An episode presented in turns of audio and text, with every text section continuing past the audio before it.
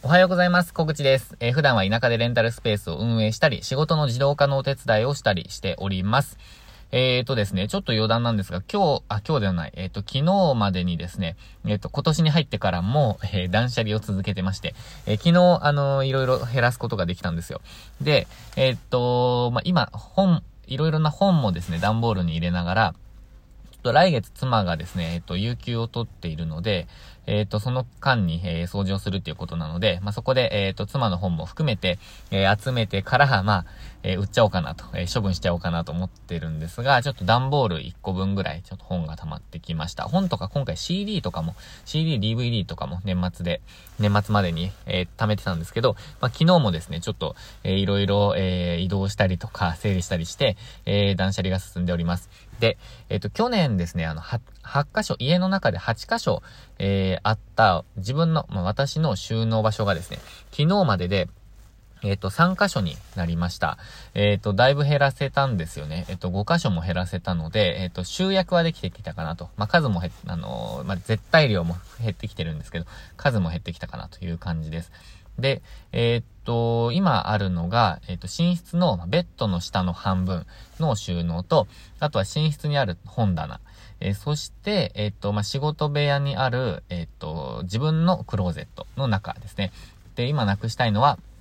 えっ、と、寝室の、え2箇所ですね。本棚と、えベッドの下です。で、えっ、と、まあ、結構ですね、えっ、と、ハードルが高いんですよね。やっぱり本、ほとんどが本ですね、やっぱり。えー、でも本を、ま徐々に減らしていきつつ、えー、最終的には、えー、クローゼットの一つにしたいなって思ってるんですよね。え、結構ハードルが高いですが、まあ、物が減っていくとやっぱりスッキリしますね。まあ、物を減らすための思考っていうのをちょっと最近使い、使いすぎちゃってるんですけど、でも、これ必要かな？必要じゃないかなっていう思考がどんどん多分減っていくので、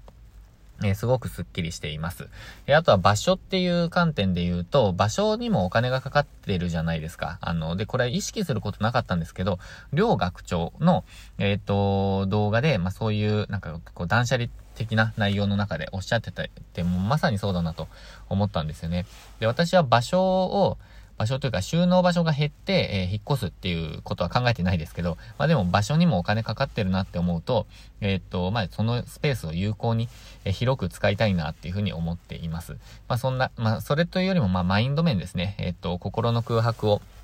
えっと、作るために、まあ、断捨離をしているっていう感じです。あと、身軽に動けるようにですね。ということで進めております。本当に断捨離おすすめなので、やってみてください。今年1年で、もの半分にそれぐらいの勢いでやるといいんじゃないかなと思ってます。で、今日のテーマ、ちょっと余談が長くなっちゃったんですけど、今日のテーマはですね、えっ、とお疲れ様という言葉を、えー、と、無意味に使いたくないっていう話をしたいと思います。で、どうですか？皆さん、お疲れ様って気軽に言っちゃってないですか？で、私、あの、お疲れ様ですっていう言葉嫌いなんですよ。で、えっと、あの、まあ、言われるのが嫌いっていうよりも言うのが嫌いですね。えっと、言われるのはもうなんか、えー、挨拶みたいなものなので、お疲れ様です、みたいな感じで、えー、っと、よく街な、え、っと、生きてると使うじゃないですか。まあ、最近ほんと使う。最近は人とあんまり、なんか、お疲れ様ですって言われるような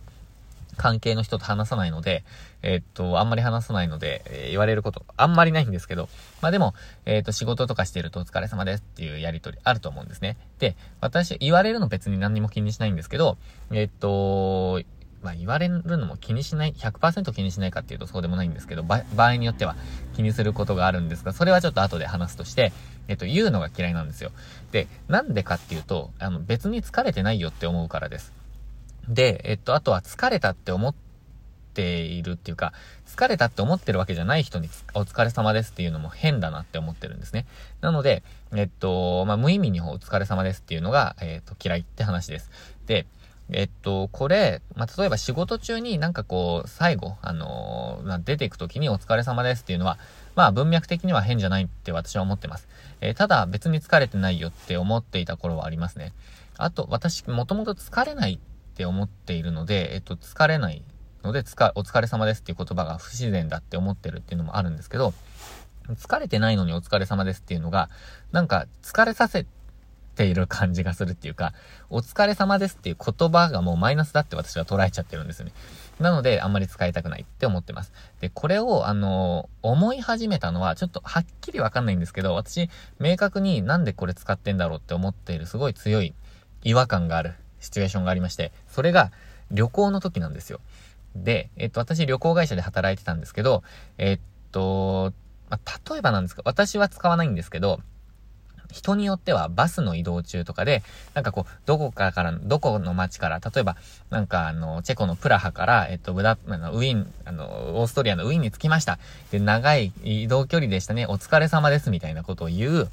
まあ、あの、ツアーコンダクターみたいな人っていたんですよね。で、え、え、疲れ、疲れてんの？って感じなんですよ。なんか、なんていうんですかね、移動が疲れたっていう人いるのかもしれないんですけど、旅行中にお疲れ様でしたってなんかすっごい不自然に思いません？なんか、疲れに来てないし、なんか、やった、やった次の街だっていう時にお疲れ様でしたとかっていう、なんかあれ？ほんと不自然だなって思っているんです。あとは一日の終わりでなんかいろんなところ見ました。楽しかったです。観光しました。えー、っと、初めて行くところもありました。えー、っと、ホテルに到着しました。今日一日お疲れ様ですっていう、のを言う人もいるんですよ。まあ、ガイドさんとかにもいるんですよね。え、疲れてないよって、あの、ななんていうんですか、体力的な疲れもしかしたらある人もいると思うんですけど、あの、お疲れ様でしたって、そこに不自然、あの、不相応な、なんか、あの、言葉だと思うんですよ。なんか、今日も楽しかったですねとか、なんかあの、いや、今日もいろんなことありましたねとか、明日も楽しみですねみたいな、えー、言葉にしてほしいんですよね。なんか、お疲れ様でしたってなんかもう大変な、えー、っと、労働をしたとか、大変な思いをしたとか、なんか大変、なんかまあ、やりたくないことしたみたいな、なんかお疲れ様でしたみたいな、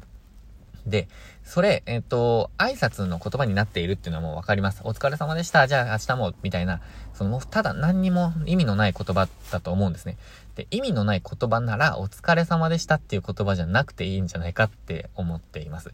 えっと、今日もありがとうございましたとか、えっと、明日もよろしくお願いしますとか、到着ですとか、でいいじゃないですか。なのになんでそこでお疲れ様でしたって言葉使うんだろうなってえー、思っています。なので自分は、私はお疲れ様ですとかお疲れ様でしたっていうことを言うことはほとんどな、ほ、本当にほとんどないですね。で、本当にお疲れ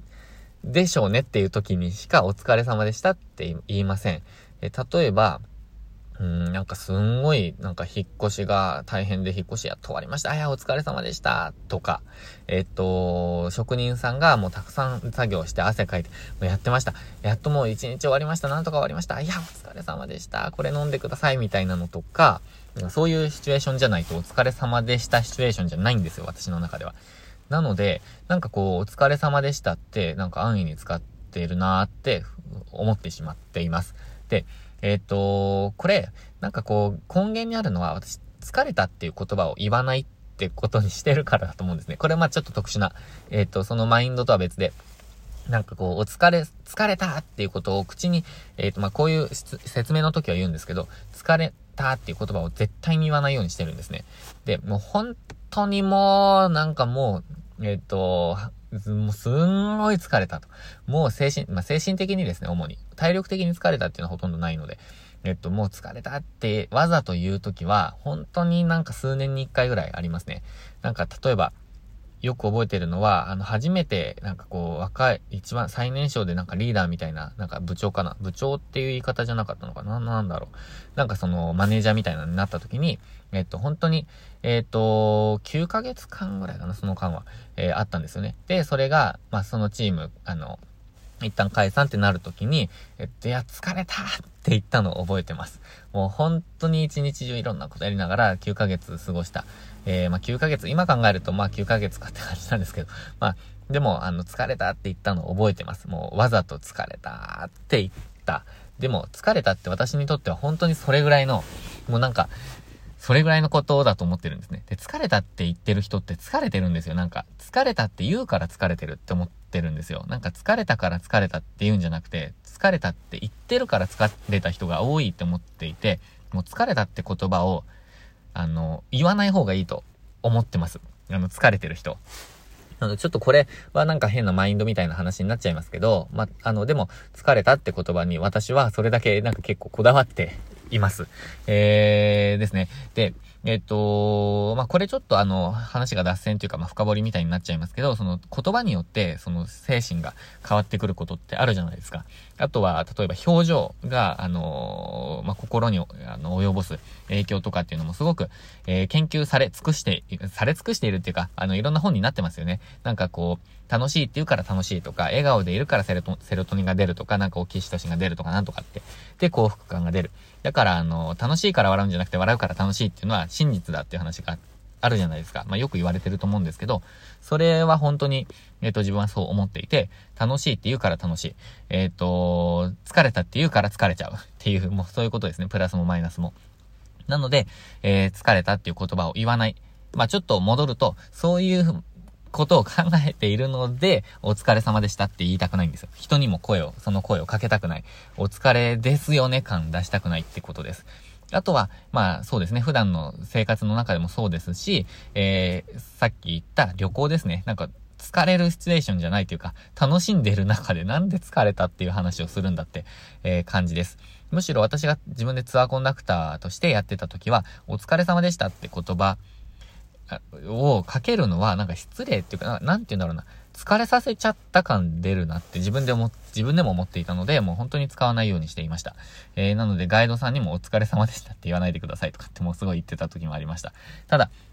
えっ、と、まあ、そういうちょっと考えが根底にあってのお疲れ様でしたを言いたくない。あの、無意味に言いたくないっていう、えっ、と、考えです。で、こうやって、あの、一つの言葉、一つの言葉じゃないな。言葉それぞれについてなんかこう自分なりのこだわりがある人っていると思うんですね。というか、えっ、ー、と、人によってそのここだわりがある言葉ってあると思うんですけど、まあ、えっ、ー、と、私にとってその一つがお疲れ様でしたっていう言葉です。あなたにとっての、えー、こだわりの言葉って何かありますでしょうか？えっと、まあ私は疲れた、お疲れ様でしたですね。本当に特に。特にっていうかよく考えるなって思っています。まあ、こうやってちょっとなんか言葉について深掘りしていくと自分の考え、っていうのがなんか抽出できるなっていうのも今回のなんかこのラジオで、えー、と話しながら思い、思ったので、なんかこれからも自分がこだわってる言葉なんだろうなってちょっと考えていこうかなっていうきっかけにもなりました。えー、あなたのこだわりの言葉を教えていただけると嬉しいです。ということで、今日も最後までご視聴いただきましてありがとうございました。あ、1個宣伝させてください。えっ、と、久しぶりに宣伝するんですが、30分無料相談、